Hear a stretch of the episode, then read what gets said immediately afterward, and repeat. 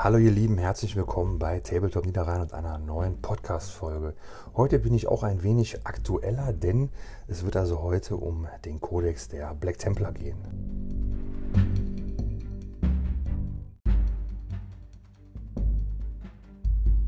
Kurz zur Historie, die Black Templar sind also meine allererste richtige Warhammer-Armee. Also klar, ich hatte als Teenie mal natürlich zig Warhammer-Armeen. Ich hatte da Blood Angels, Dark Angels und allerlei Krimskrams Orks, äh, ich hatte glaube ich sogar ein bisschen Chaos, alles Mögliche. Aber als ich halt wieder richtig mit dem Hobby eingestiegen bin, hatte ich mich also für die Templer entschieden. Habe ich glaube ich schon irgendwann erzählt, äh, unterm Strich einfach aufgrund äh, des einfachen Bemalschemas, beziehungsweise weil ich das also wirklich gut hinbekommen habe im Vergleich zu den Sachen, die ich mir sonst so überlegt hatte. Ich hatte da so ein paar Testfigürchen bemalt und die Black Templar, äh, das sah einfach am besten aus und ich dachte natürlich auch noch naiv, wie ich war, das geht ja ruckzuck. Äh, einfach schwarz sprühen, weiße Schulterpads, Augen rot, Waffe silber, fertig. Äh, ganz so einfach war es nicht, aber so dachte ich damals. Und äh, ja, da hatte ich mit den Templern begonnen und die hatten auch einen eigenen Kodex, wie ich auch sagte, für mich also ein ganz wichtiges äh, Kriterium. Ich wollte also schon einen Orden haben, äh, der eigentlich schon Kodex hatte. Meine anderen Favoriten waren die Crimson Fists. Die hatten keinen. Und so war das also noch ein Punkt mehr, der für die Templer sprach. Ähm, prinzipiell hatten mir natürlich auch die Dark Angels und Blood Angels super zugesagt, weil ich da ja auch noch alte Minis hatte. Ja, aber irgendwie, ich dachte so, boah, äh, die Bemal, äh, Bemalarten, ne, die Bemalschemata, das hatte sich auch alles irgendwie so geändert. Also ähm, die Dark Angels, die ich damals so sah, die waren dann schon sehr, sehr toll gemalt, viel geblendet. Ähm, bei den Blood Angels war das ebenso. Und da habe ich mir gedacht, so, boah, das sieht alles so schwierig aus. Und bei den Templern dachte ich, schwarz ist schwarz, so ein paar Akzente dran, fertig. Ja, wie gesagt, war so meine, meine Überlegung damals. Und die Black Templar hatten nun dann sehr, sehr lange Zeit keinen eigenen Kodex. Es war also so, die Black Templar sind in dem normalen Space Marine Kodex aufgegangen, aufgenommen worden je nachdem, wie man das formulieren mag, und hatten also keinen eigenen Kodex, sondern wenn du Black Templar spieltest, dann war dein Kodex der Spaceman Kodex, da stand dann alles Notwendige drin. Man hat natürlich die Black Templar Regeln dann noch entsprechend abgeändert, angepasst. Äh, ja, das meiste fiel schlicht und ergreifend einfach weg. Und dann waren die Space Marines, äh, ja, das war dann so, wie soll man sagen, ähm, es war ja, es war ja sowieso die Regeln mit den Kodizes, also das jetzt ähm, die, die, Chapter, ich fange fang mal so an. Die Chapter Tactics, die wir heute haben, die gab es, als ich mit dem Hobby begann, noch nicht. Im Spaceman Codex gab es da gar nichts. Es gab im Codex, ich glaube aus Ende der vierten Edition, da gab es ähm, einen Spaceman Codex, da gab es so eine Art, wie so Chapter Tactics, die konnte man so, ja, ich weiß gar nicht mehr, wie das geschrieben war, die konnte man so experimentell benutzen. Man konnte so sagen, ich wähle jetzt hier zwei Fähigkeiten aus und einen Nachteil dafür oder so und dann kann ich so mich so ein bisschen individualisieren. Das war nett gemacht und auch nett gedacht und das war eigentlich in Ordnung, habe ich aber auch nie ausprobiert. Ähm, weil es erschien mir einfach zu kompliziert und das erschien mir auch nicht so, ähm, als, als wäre das jetzt hier so die, die übliche Herangehensweise. Aber sowas gab es schon. Und dann der Codex Space Marines in der fünften hatte das auch nicht. Und dann kam der zweite Codex Marines in der fünften oder es war schon in der sechsten. Da bin ich mir nicht mehr ganz sicher. Vielleicht war das auch in der sechsten, ne? Ja, ich glaube. Da kam das erste Mal so ein Hardcover Space Marine Codex. Und da gab es dann auch schon, dann gab es da auch schon Doktrinen bei den Ultramarines. Die Ultramarines hatten so ähm, Doktrinen, die sie einsetzen konnten. Und ähm, die Black Templar hatten dann auch so ihre Regeln abbekommen, aber der normale Kodex, der war weg. Und spätestens da war für mich klar mit den Black Templern, das wird hier gar nichts mehr. Es gab immer Gerüchte, ne? Im Internet, es gab immer Gerüchte, es kommt der Black Templar Kodex, es kommt das, es kommt dieses, es kommt jenes. Es erschienen irgendwelche Bilder, angebliche äh, Leaks von Codex-Covern und es, ja, es kam nie irgendetwas. Und das, äh, ja, könnt ihr auch nachhören, habe ich irgendwann auch schon mal erzählt. Das hat dann irgendwann dafür gesorgt, dass ich auch keine Lust mehr hatte. Habe mich dann anderen Armeen äh, gegenüber geöffnet, mich da mehr für interessiert, wollte sowieso ähm, auch gerne meine, ja, weil ich halt gerne so male, wollte ich auch gerne andere Sachen malen, als immer nur äh, fünf Jahre die, äh, die gleiche Farbe. Und so habe ich dann gewechselt und dann hatten die Black Templar ganz lange Zeit gar nichts, bis dann Ende oder Mitte 2020 ja die neunte Edition erschien. Dann erschien ja relativ zügig der Space Marine Codex und dann war es so, im Space Marine Codex der neunten Edition waren die Black Templar sozusagen nicht mehr vorhanden. Also das ist nicht ganz richtig. ähm, sondern man hat die, den, die Kodizes, die Art, wie die Kodizes jetzt aufgebaut sind, geändert. Man hat also jetzt gesagt, wir schreiben also einen Space Marine Kodex, der für alle Space Marines gilt und alle weiteren Orden, insofern sie denn ja, Relevanz besitzen oder halt ähm, insofern vorher natürlich Kodizes vorhanden waren, die bekommen ein Supplement. Es ist ja ein wenig verwirrend, ich denke, ihr kennt das aber alles, wie es in der, in der achten war. Da gab es ja sechs Supplements. Jetzt gibt es sozusagen mehr Supplements, denn jetzt sind die Blood Angels, Dark Angels auch Supplements und keine eigenständigen Kodizes mehr. Das klingt wie so eine Herabwürdigung, zumindest empfindet man das am Anfang so oder, oder so kommt es einem vor, aber ich denke, das ist, das ist durchaus eine sinnvolle Art, das so zu worden und ähm, wir sehen ja auch, dass das gut funktioniert. Es sorgt natürlich dafür, dass es etwas komplizierter ist. Und hier, um jetzt mal zum Punkt zu kommen, ist es so, die Black Templar haben also dann natürlich auch Chapter Tactics bekommen im Space Marine Codex. Ja, was macht die Chapter Tactics Regel? Die sorgt dafür, dass also Black Templar die Angriffs- und äh, Vorrückenwürfe wiederholen dürfen. Ja, hier natürlich das Interessante, man darf ja auch bei den Orks oder bei allen anderen, die ich so kenne, darf man also mittlerweile, wie auch die Reroll-Sonderregel oder die äh, Gefechtsoption, einen Würfelwurf zu wiederholen, darf man jetzt also dann nur noch beide Würfel wiederholen. Das war ja deutlich mächtiger, als man einen Würfel wiederholen konnte. Oder noch mächtiger wäre ja, wenn man die Wahl hätte. Ne? Ja gut, aber das Leben ist kein Ponyhof. Und die zweite Regel in den Chapter Tactics der Black Templar ist also ein Fünfer Feel No Pain gegen tödliche Überwundungen. Ja, da würde ich sagen, das war total schlecht. Das ist sicherlich heute im Moment, jetzt gerade, ist das vielleicht wieder interessanter, denn es gibt ja doch nun einige Armeen und auch mittlerweile mehrere Mechanismen, zum Beispiel auch die Space Marines mit Volkite oder auch die Chaos Space Marines mit diesem Dezimator, äh, die ja doch in eine Menge tödliche Überwundungen raushauen. Aber prinzipiell ist das, würde ich mal sagen, äh, schon eine sehr schwache Chapter-Taktik.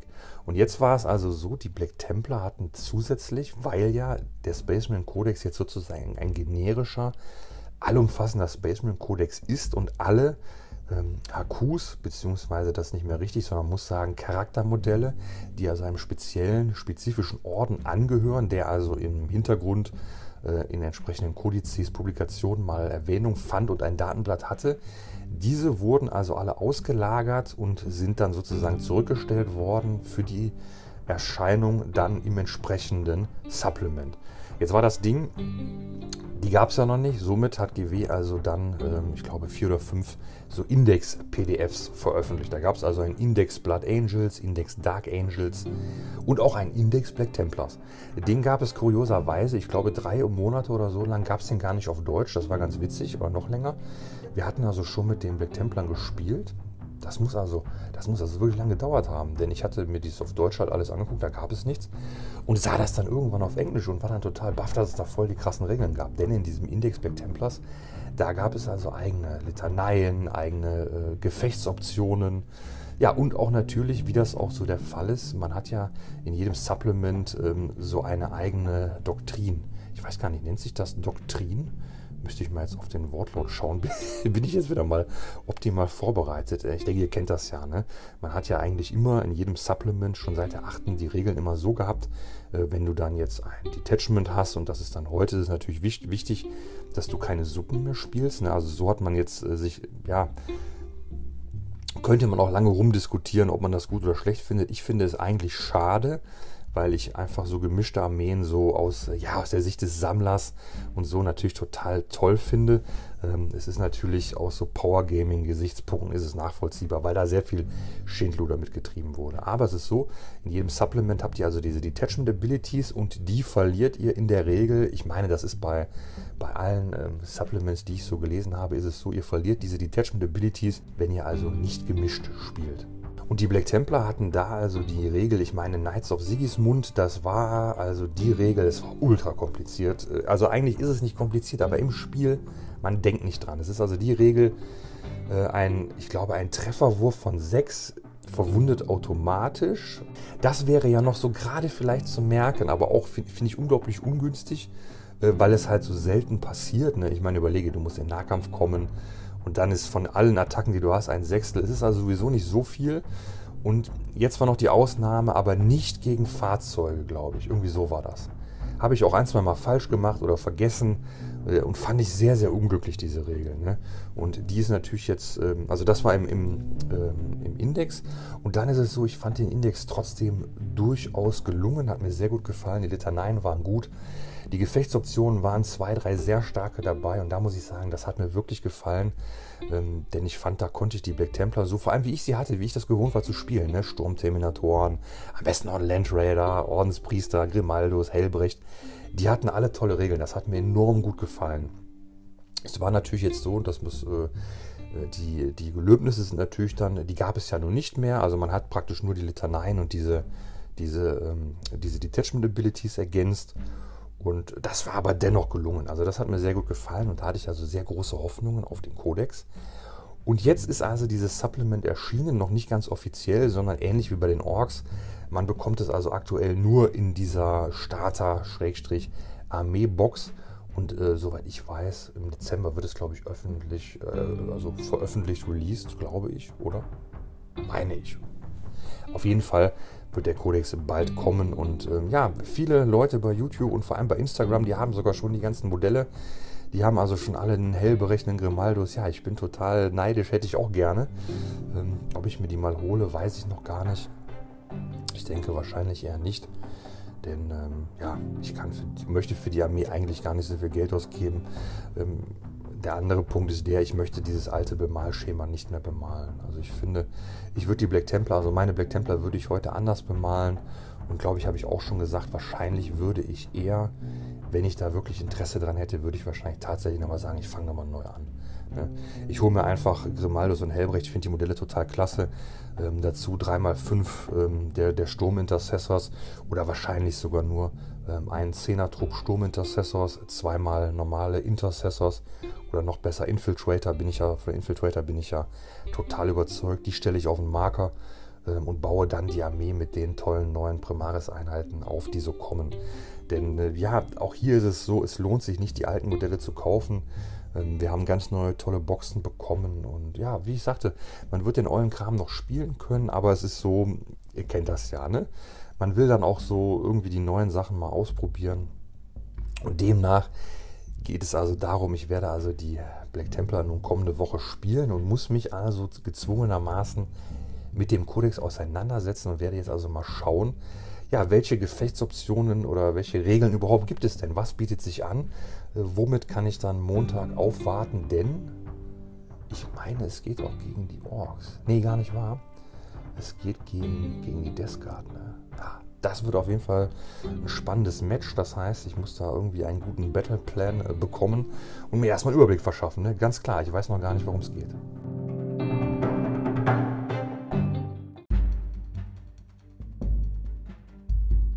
So, also worum geht es nun? Was ist hier zu finden? Wir haben natürlich die Detachment Abilities. Und die Detachment Abilities, die sind also genauso wie ich das sagte, die gelten also nur, wenn deine ganze Armee das Black Templar Keyword hat, mit Ausnahme, wie wir das kennen von Agenten des Imperiums oder so. Ne? Also ein Assassinen oder so ein Inquisitor oder sowas könnt ihr natürlich dazu spielen, außer natürlich einen Psioniker. Das ist natürlich im Codex Space Marines ausgeschlossen. Das ist also auch genau die Schwierigkeit, die ich heute so sehe.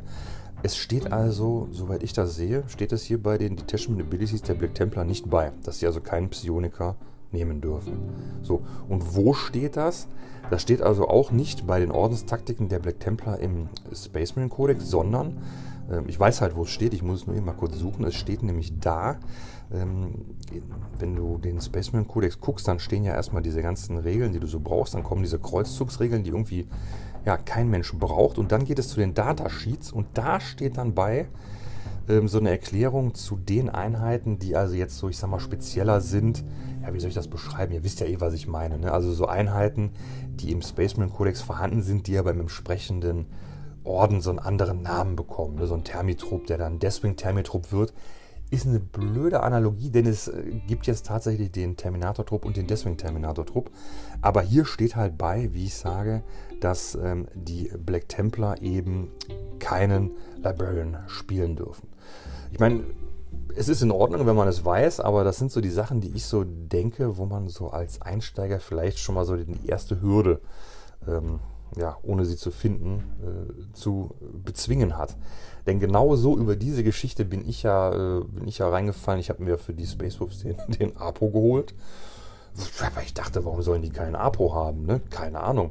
Und dann steht ja dann äh, eben für den, für den Apo steht ja da gar nichts bei. Ne? Also, also, das, das funktioniert dann einfach nicht. Und das muss man ja auch erstmal wissen. Ne? Das äh, hatte mich auch gewundert, ähm, vor allem weil auch die, äh, die Grey Knights und so aufgeführt sind. Also das hat bei mir schon durchaus für Verwirrung gesorgt. Ähm, man muss also auch erstmal die Sache, äh, also den, den Passus finden, dass dann da steht, Spacebus haben kein Apo. Ich meine, klar, wenn man das alles weiß, dann ist natürlich easy peasy, aber wenn man das halt nicht weiß, halt schwierig. Aber egal. Es geht um den Black Templar Codex. Und was haben wir da? Wir haben also wieder Gelöbnisse. Wunderbar, genau wie es früher war. Es sind auch, wenn ich mich nicht ganz irre, sind es auch dieselben vier Gelöbnisse. Also zumindest dem, dem Namen nach. Also jetzt die Regeln werden natürlich ganz klar, das werden andere Regeln sein. Aber soweit ich mich entsinne, hatten wir also auch damals vier Gelöbnisse. Und ich erinnere mich, dass ich also immer genommen hatte, nehme jede Herausforderung an. Und damals war das so, das war immer an den Champion des Imperators gebunden. Und ähm, ja, das gibt es jetzt nicht mehr, sondern es ist jetzt so, wenn, ähm, ja, es ist ein wenig ungünstig geschrieben, wird da, wieder, ja, wahrscheinlich wieder gut gemeint. Man ist es also so beschrieben, nachdem man also die Mission ausgewürfelt hat, wählt man also dann entsprechend ähm, dieses Gelöbnis aus. Ja, das soll dann dafür sorgen, dass natürlich der Mega-Pro-Spieler erkennt, in dieser Mission nach dem Austauschen der Armeelisten, jetzt kann ich also mit diesem Gelöbnis noch besser gewinnen. Ja, ich finde es Quatsch, ähm, denn ähm, ich baue meine Armee ja unabhängig vom Gegner auf. Das einzige Zugeständnis in der Richtung sind also die Secondaries, dass ich also sage, okay, ich nehme also immer eine Shadow, Mission, eine Shadow Operations Mission, also Banners oder zum Beispiel ähm, die Octarius-Daten. Da sage ich, okay, da wähle ich mir vorher eins aus, dass ich da entsprechend die Standards, Schocktruppen oder taktische Reserveneinheiten habe und nehme dann aber natürlich immer Assassination, äh, Bring It Down oder so abhängig vom Gegner. Ne? Wenn der Gegner sechs äh, Charaktermodelle hat, dann nehme ich natürlich Assassination. Aber jetzt die Chapter-Taktik sozusagen noch äh, doch dann wählen, das ist mir dann doch too much.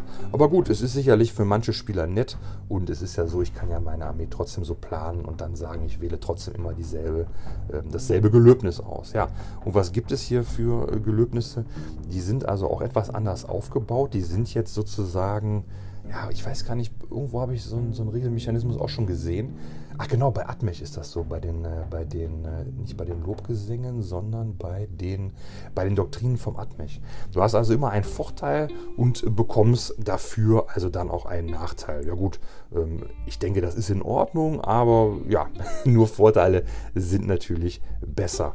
Und da gibt es hier ähm, auch sowas wie Meide die Unreinen, was es da früher gab. Das war also die erste Doktrin, die wir also früher hatten. Die heißt halt heute dann genauso. Und ähm, da ist es so, was bekommt man da? Ich muss kurz schauen. Ähm, ja, da bekommt man also als Vorteil, wenn man also eine Nahkampfattacke gegen ein Nicht-Vehikel macht, ne, das ist dieses Knights of Sigismund, dann ist, äh, ach genau, dann ist es so, genau, es war so, dann, dann, dann verwundet die, der Trefferwurf von 6 automatisch. Das ist ja dieselbe Regel, oder nicht dieselbe, die gleiche Regel, wie sie dann bei den ähm, Bolt-Gewehren von den Infiltrators der Fall ist. Das, deswegen, die kann ich mir mittlerweile ein bisschen besser merken, weil ich die Infiltrator halt bei den äh, Ultramarines, bei den Blood Angels und so immer spiele. Das ist also dann der Vorteil und der Nachteil ist dann der, mh, die Black Templar müssen also Einheiten in 12 Zoll angreifen, außer Flugzeuge. Wenn man also eine feindliche Einheit in 12 Zoll hat, dann muss man da einen Charge ansagen. Das ist auch keine unbekannte Regel, das haben ja die Space Wolves, die Blood Claws auch. Insofern sie den Lukas oder so ein Wolfpack ja nicht dabei haben. Sehr ungünstige Regel.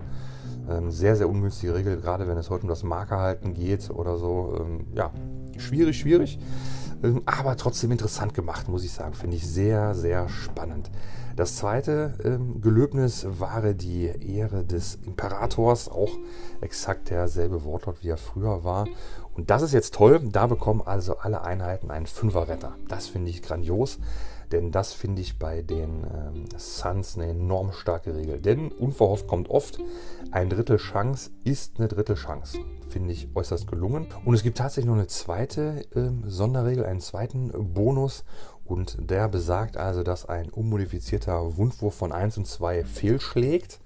Uh, unabhängig davon, welche Modifikatoren da drauf kommen, also zum Beispiel plus 1 to Wound, würde also ignoriert werden. Sicherlich gut zu haben, äh, deutlich schlechter, als man es hier beschrieben hat, denn es ist so, die 1 schlägt ja immer fehl. Ähm, das kann man also im äh, Regelbuch nachlesen, Seite 220, vorletzte Passage. Unmodifizierter Wundwurf von 1 schlägt immer fehl, hatte ich deswegen nachgelesen, weil ich das hier schon mal sagte, im Zusammenhang mit der Regel, die die Blood Ravens laut ähm, Forge World ähm, Compendium heute wählen müssen. Möchte ich mich gar nicht aufhalten. Die Regel ist okay, nicht besonders stark ist es meiner Meinung nach so, man möchte bewusst äh, für die Assoziierung sorgen, äh, dass man glaubt, man hätte so ein Transhuman und unterschlägt, dass das eigentlich nur die 2, äh, die unmodifizierte 2, nicht verwundet.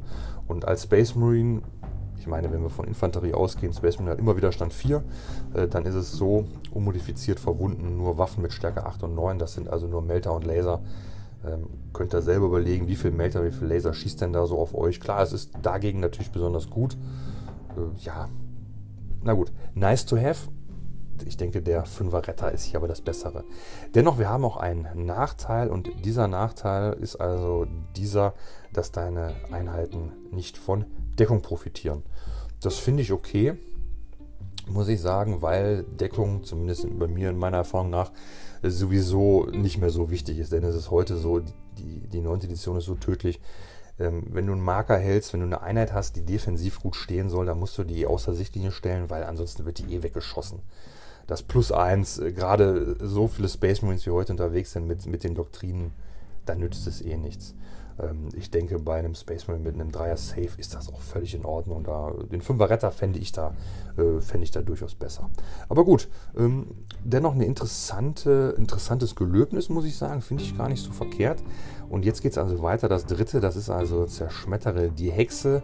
Ähm, das ist eigentlich, glaube ich, damals auch interessant gewesen. Ich glaube, wenn man damals nicht Nimm jede Herausforderung genommen hatte, hatte man, glaube ich, the Witch genommen, meine ich. Und ähm, das ist also ebenfalls jetzt eine der, der neuen Gelöbnisse. Und was sagt die? Ähm, du darfst dich also zu Beginn des Spiels, darfst du dich also mit deiner Armee, bzw. deine Einheiten ähm, bekommen also 3 Zoll auf Bewegung in der ersten Runde, ähm, wenn der Gegner einen Psioniker hat. Ne? Und da kommen wir also zu dem Punkt, das heißt, deswegen ist es also sinnvoll, diese Gelöbnisse sozusagen ähm, zu dem Punkt, nachdem die Mission ausgewürfelt ist, zu wählen, denn an dem Punkt hat man also die Armeelisten des Gegners dann schon gesehen und weiß also, was da kommt und kann dann sozusagen äh, überlegen, äh, spiele ich vielleicht gegen Dämonen, das sind alles Psioniker, dann möchte ich vielleicht 3 Zoll in der ersten Runde mich weiter bewegen oder sowas. Ne? Und dann noch die andere Sache, die halt dann zum Beispiel gegen Dämonen toll ist, gegen einzelne Psioniker würde ich sagen, naja.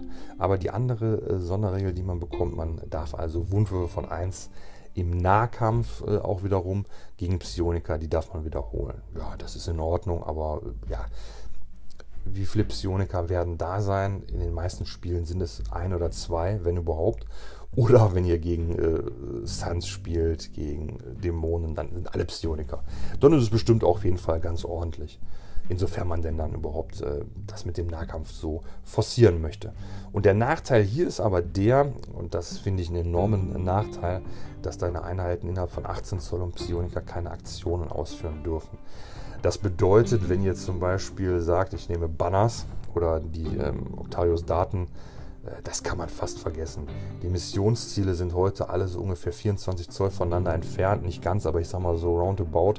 Das heißt, ähm, bei Banners zum Beispiel muss der Gegner sich in seiner Phase also dann äh, nur äh, 6 Zoll irgendwie so bewegen, dass, dass du dann 18 Zoll dazu stehst ähm, und dann schlägt deine, deine Aktion fehl. Und ja, demnach würde ich dieses äh, Gelöbnis also nur wählen, wenn da also eine, eine Psioniker-lastige Armee kommt, die ich im Nahkampf auf jeden Fall wegknüppeln kann.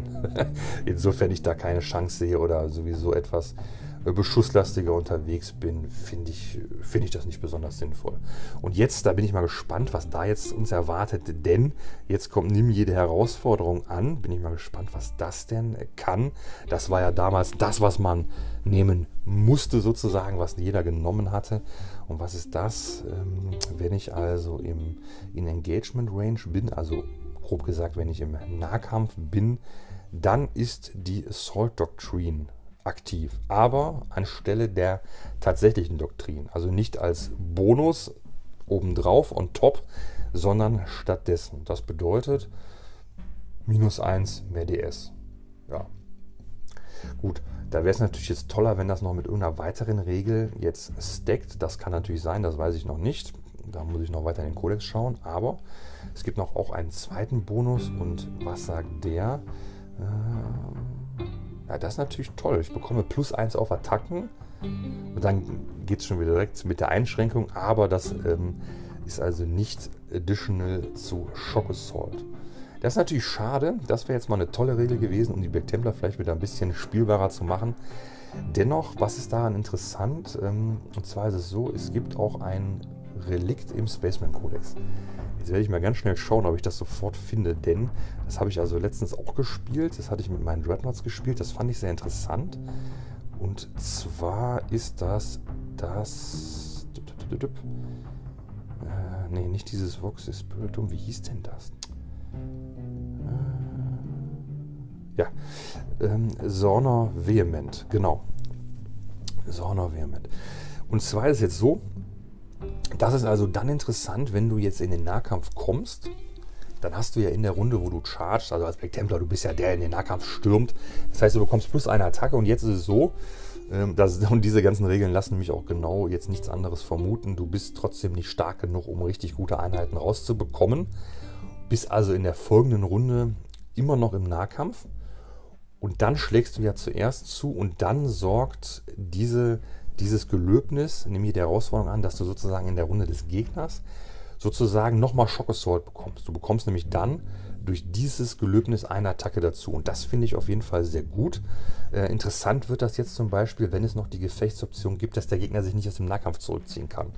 Dann wird das sicherlich interessant und ist dann wahrscheinlich bei so Einheiten wie ähm, Thermis mit Hämmern, da ist das bestimmt extrem gut. Oder vielleicht gibt es hier noch weitere Gefechtsoptionen, da müssen wir mal schauen. Aber was ist der Nachteil? Die Einheit kann nicht zurückfallen. Ja, ist das gut, ist das schlecht? Mal so, mal so. Ich würde sagen, das ist in Ordnung. Ähm, die Todeskompanie bei den Blood Angels spiele ich auch sehr gerne. Die dürfen sich nicht zurückziehen und keine Aktionen ausführen. Dafür ist die Todeskompanie besser als jeder Black Templar und ist von den Blood Angels, ist also auch nochmal besser als die Black Templar. Also schwer zu vergleichen. Hm, hm, hm. Welche Doktrin, bzw. welches Gelöbnis würde ich jetzt wählen? Ja, welches Gelöbnis erscheint mir immer gut? Das erste im Nahkampf, ein unmodifizierter Treffer, wovon sechs automatisch verwundet, finde ich total Quatsch. Wie gesagt, ich werde mich nur auf die Vorteile mal beschränken. Den sehe ich überhaupt nicht als sinnvoll an.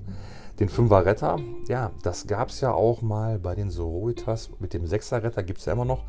Das war dieses, ähm, wie hieß denn die Regel nochmal bei den Sisters? Glauben, heiliger Glaube. Boah, jetzt lässt das Jahr aber mich im Stich, ne?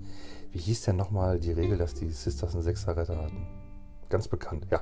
Ich komme nicht drauf, muss mich bei allen Sisters-Spielern entschuldigen bin ein äh, unverbesserlicher Regelvergesser. Ähm, das finde ich auf jeden Fall stärker. Ähm, ja, Borse Witch mit dem Psioniker, ja, würde ich gar nicht mehr planen, 3 Zoll bewegen. Wozu? Äh, heutzutage mit Sicherheit die Hälfte der Armee bleibt sowieso stehen. Man kriegt eh die, man kriegt eh immer genug Marker und ähm, wenn man Marker vorne weiter in Runde 1 einnehmen will, braucht man eh irgendein Fahrzeug, finde ich auch Quatsch. Und ähm, jetzt noch, das nehme ich der Herausforderung an mit der Attacke mehr und der Assault Doctrine ja, da wäre für mich die Entscheidung auch leicht, denn da profitiert also nur die Einheit von, die im Nahkampf ist. Da würde ich jetzt sagen, bei einem kleinen Spiel, wenn ich so also so einen Todesstern baue, der also nach vorne fährt und da richtig, ähm, richtig starken Impact haben soll, dann würde ich wahrscheinlich das nehmen, um die Exalt Doctrine sofort zu haben in Runde 2. Andererseits ist es so, Black Templar sind ja auch nicht so schnell wie die Blood Angels. In größeren Spielen würde ich wahrscheinlich dann tatsächlich ähm, ähm, Ware die Ehre des Imperators nehmen, denn äh, ja, ich denke, der Fünfer-Retter ist gut. Ähm, ja, 1 und 2 verwunden, das ist halt prinzipiell eher so eine Fernkampf, ähm, Fernkampfgelöbnis. Ja, werde ich mal ausprobieren. Ja, hört sich alles nicht so prickelnd an. Also jetzt nicht so, dass ich sage so, boah, wow, darauf habe ich gewartet. Ne? Also es ist, es ist okay. Äh, ja, überragend ist jetzt anders. Ne? Aber gut, das also dann dazu und dann machen wir einen kleinen Ausblick, die Litaneien. Ähm, da sehe ich das so, die Litaneien sind also die, ja, würde ich mal sagen, die gleichen, ähm, wie sie im Index waren. Das heißt, da werde ich jetzt gar nicht im Detail drauf eingehen. Die waren gut. Die waren wirklich gut. Und da gibt es auch sicherlich ähm, mehr Litaneien als äh, Chaplains, die man haben möchte. Dann die Warlord Trades, die sind auch durchaus interessant, muss ich sagen. Ähm, ja, das sind auch, glaube ich, das sind auch dieselben wie im Index. Also die sind durchaus ähm, gut. Das einzige wie bei allen Space Marines, die ja so Named Characters sind, man bekommt natürlich als Named Character immer den schlechtesten Warlord Trade. Das ist ja auch so. äh, ja, nicht ganz, aber so. Ähm, ja, also Grimaldus zum Beispiel, ne, der kann also, genau wie im Index, der kann also einfach zweimal dann Psykraft bannen. Das ist theoretisch im Spiel gegen Psioniker natürlich toll, aber in den meisten Spielen völlig witzlos. Da würde man wahrscheinlich dann eher lieber eine andere ähm, Variante wählen. Aber gut, wollen wir uns nicht beschweren. Die ähm, Warlord Trades, denke ich mal, sind durchaus in Ordnung. Und man muss im Hinterkopf haben, oder zumindest ich nehme sowieso meistens immer auf einem Haku Rights of War aus dem Space Marine äh, Codex, hat sich über die letzte Zeit, letzten halben, dreiviertel Jahr gezeigt, ist einer der besten Warlord-Trades, äh, einfach um Marker nachher einzunehmen. Ne? Das ist enorm mächtig auf einem schnellen Charaktermodell. So, dann die Relikte noch ganz kurz. Ähm, was gibt es da Tolles? Ja, der Crusaders Helm, enorm gut. Hat mir sehr, sehr gut gefallen, den äh, zu spielen. Ähm, dann gibt es diese Bolter-Schüsse, diese Anti-Psionica-Bolt-Munition. Ja, weiß ich nicht, ob man das so wirklich braucht. Ähm, ist in Ordnung, aber so enorm toll ist es auch nicht. Dann gibt es den Aurelian Shroud. Das ist enorm cool. Das könnt ihr also einmalig im Spiel zünden. Und dann habt ihr einen Vier-Retter auf eurem Todesstern. Ich denke mal, das wird interessant, wenn man mit Einheiten spielt, die keinen Retter haben. Bei mir ist es ja so, ich spiele momentan eigentlich immer die Sturmterminatoren. Die haben also eh den Vierer-Retter. Da ist es nicht ganz so dramatisch. Aber es ist sicherlich auch fluffig geschrieben, so wie ich mir Black Templar vorstelle. Das passt schon ganz gut dazu. Ne? Ähm, dann gibt es hier noch was gegen Psioniker. Ja, das würde ich ignorieren. Ich halte gar nichts davon, Armeen so zu bauen, dass sie gegen etwas anderes gut sind. Es ist sowieso, ich finde von der Philosophie, finde ich so Regeln sehr ungünstig. Hier sind sie enorm passend, weil fluffig, das muss ich sagen, okay. Aber prinzipiell baue ich Armeen so auf und finde auch Regeln angenehmer, die die, die eigene Armee verbessern und nicht den anderen verschlechtern. Ich finde, das ist ein unschöner, ein unschöner Zug das bringt einfach eine, ein unschönes Gefühl in das Spiel und deswegen bin ich da kein großer Fan von. Es gibt das Sword of Judgment, habe ich auch gerne gespielt. Das konnte man per Stratagem einem Sarge geben. Der hatte dann so eine Art meisterhaftes E-Schwert mit der Stärke 7, DS-3 und 3 Schaden enorm gut. Hat richtig reingehauen. Es gibt den, ähm, den 5er Pheno Pain Mantel ähm, das ist ja hier alles schon. Ist das noch, fällt das noch unter Relikte oder unter Wargear? Ne, die Black Templar, ähm, da heißt es alles Relikte, da gibt es die Unterscheidung mit Special Issue Wargear gar nicht. Aber es sind dieselben Sachen, die ihr so kennt, ne? Die, die meisterhafte Rüstung, meisterhafte Waffe etc. pp. Man kann sich noch eine Attacke dazu kaufen und äh, gibt hier so Nahkampfwaffen, nochmal eine Axt. Die ist da, da ist ja mit Sicherheit, Sicherheit daran gedacht, dass man dieses neue tolle Charaktermodell mit der Axt der ja tatsächlich so aussieht wie dieses alte Zinn Black Templar Modell mit der Axt, den ich auch nicht habe. Genau das Black Templar Modell, was mir noch fehlt. Da kann man eine coole Axt entsprechend äh, dann äh, sich dazu kaufen, die zwei tödliche Verwundungen beim Wundwurf von 6 macht. Also auch ziemlich cool. Man kann hier einen totalen, äh, total geilen Flamer ausrüsten. Ähm, da weiß ich jetzt gar nicht. Ähm, das bedeutet, man darf den Charaktern dann Kombi-Flamern geben. Denn das sind Flamer mit mit zwei Schaden und wenigstens vier Schuss. Ja, das ist schon wirklich cool. Ich muss mal gucken, ob ich sogar, ob ich einen Black Templar mit, äh, mit Flamer mal ausgerüstet habe. bin mir nicht sicher, hat nicht der neue, dieser neue Marshall, hat der nicht sogar einen Kombi-Flavor? Das wäre ja cool. Auf jeden Fall, ähm, hier muss ich auch sagen, tolle Sachen dabei, äh, will ich mich gar nicht beschweren. Es gibt immer Ausreißer, Sachen, die natürlich total gut sind.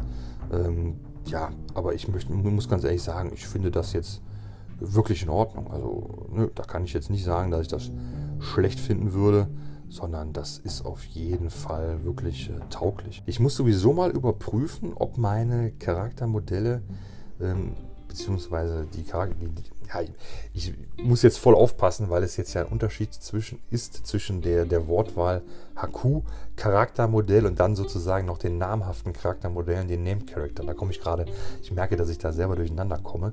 Ich will damit sagen, die Named Character, die ich habe, also Helbrecht, Grimaldos, Champion des Imperators, die darf ich ja nicht mehr spielen weil ich die alten Modelle habe. Das heißt, meine normalen Charaktermodelle, da müsste ich schauen, ob hier also dann ein generisches äh, Modell da entsprechend gut auszurüsten ist. Und ähm, ich denke mal, die Datenblätter ähm, brauche ich jetzt auch nicht so wirklich überfliegen. Ich möchte ja kein Codex-Review machen. Ich möchte ja darüber nachdenken, was ich also kommende Woche spiele. Und hier ist es aber so, um das nochmal zu sagen, ich finde die ähm, Datenblätter, richtig cool. Also Helbrecht liest sich wirklich gut. Ähm, ich denke, Helbrecht werde ich mir auch holen. Ich finde, das Modell ist wirklich eins der besten, die es so optisch gibt. Das einzige Problem ist, ich muss mich da echt mal um einen schönen Goldton kümmern. Ja, Grimaldus, auch dieses Modell, ja, möchte ich eigentlich auch gerne haben. Mal schauen, ob die irgendwann mal kommen. Beim Champions Imperator muss ich sagen, ich finde das Modell auch klasse, gefällt mir auch gut. Ich finde die Regeln nur nicht so überragend. Also Champions Imperator, muss ich sagen, hm, werde ich wahrscheinlich nicht spielen. Und dann gibt es ja diesen äh, neuen Primaris Crusader Squad. Ja, da nur zwei, drei Worte zu. Modelle toll, Ausrüstung toll, Basegrößen, wer hat sich das ausgedacht? Also das habe ich ähm, gesehen.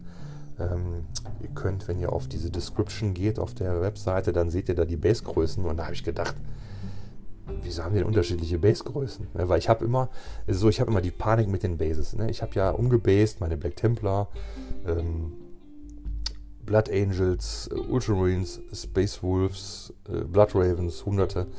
Ähm, und irgendeine, irgendeine Armee vergesse ich auch immer, wenn ich das so aufzähle. Aber ich habe wirklich in meinem Leben viel umgebased und habe da große Panik vor, denn die Elder haben seit letztem Jahr, seit dieser Starterbox mit den Elder und Sororitas, haben die Banshees oder war das? Nee, das war, das war Elder gegen Dark Elder, ne?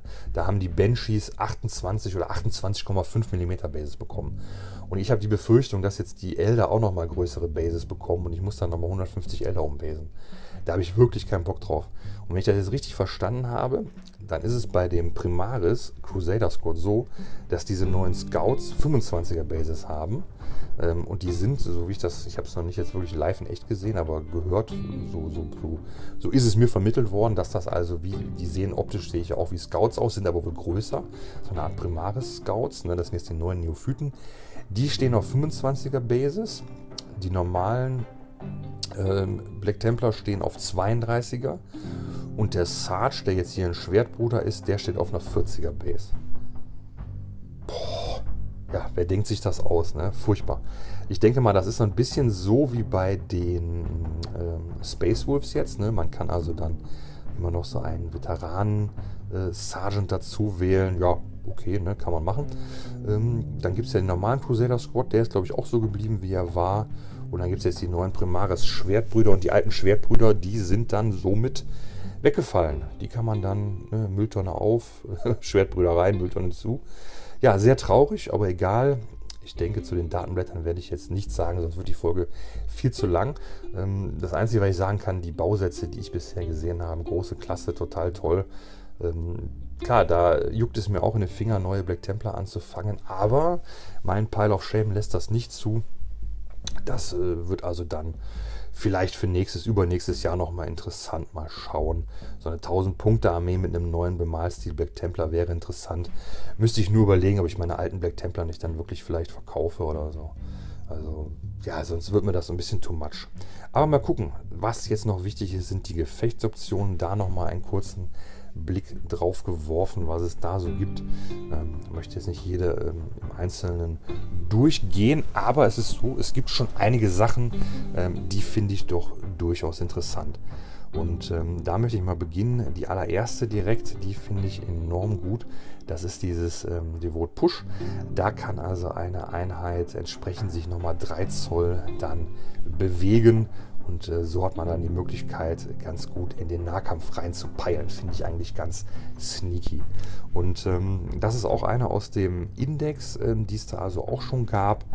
Und ähm, was gibt es hier noch herausragendes? Above the Rich Shock. Oh ja, also wenn ich das richtig sehe, dann sind die aus dem Index eigentlich alle übernommen worden, die gut waren. Ja. Ja, genau. Und ähm, es sind wohl noch ein paar dazugekommen. Und da muss ich sagen, da sind durchaus gute Sachen dabei, was ich hier ganz schön finde. Man unterscheidet hier also nicht so sehr unter Primaris ähm, oder beziehungsweise man muss nicht unbedingt alles als Primaris haben, sondern die Keywörter, die hier dann also ausschlaggebend sind, sind eigentlich nur Black Templar oder Core. Der Rest ist wirklich, ähm, klar, es gibt dann mal was hier für die Schwertbrüder oder ähm, für die äh, für Infanterie, für Charakter. Aber das muss ich sagen, das finde ich toll. Das ist nicht so ganz so kompliziert wie bei anderen Kodizes. Sorgt aber dafür, dass man natürlich mehr Auswahl hat, die Qual der Wahl. Aber ich denke, unterm Strich lässt das mehr Freiheiten zu und demnach bin ich da positiv voll angetan.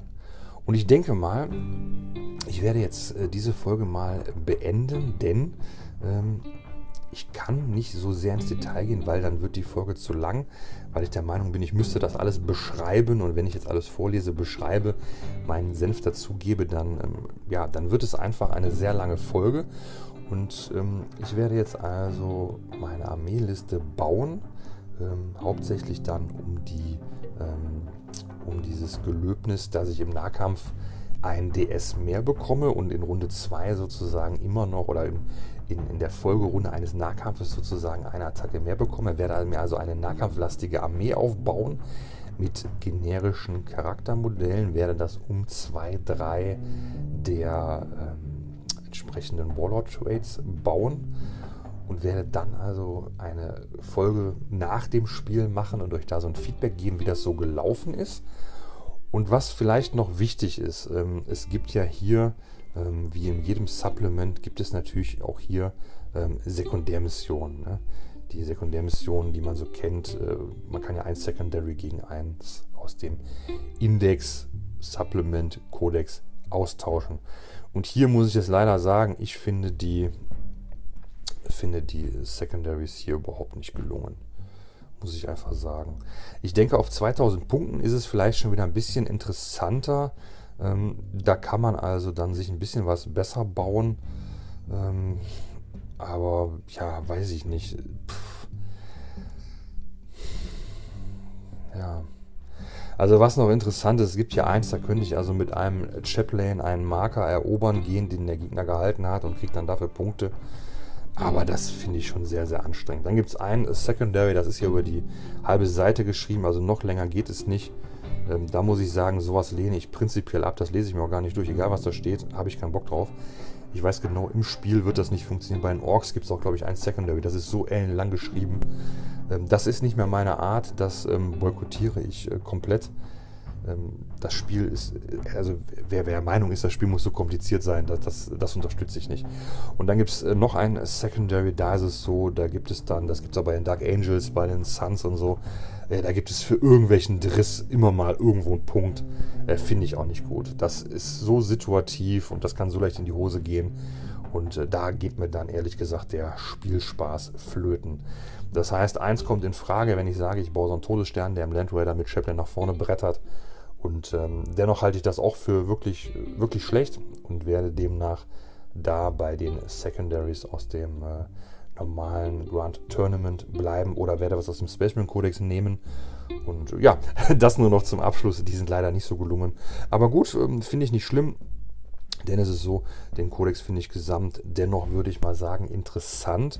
Ja, ich lese da auch nicht so richtig äh, tolle Kombis, beziehungsweise es ist nicht ganz richtig, ich, ich, lese dieselben tollen Kombis wie im Index. Also ich würde sagen, das lässt sich gut spielen. Ähm, habe natürlich mit dem Codex null Spielerfahrung, deswegen jetzt einen davor und einen danach.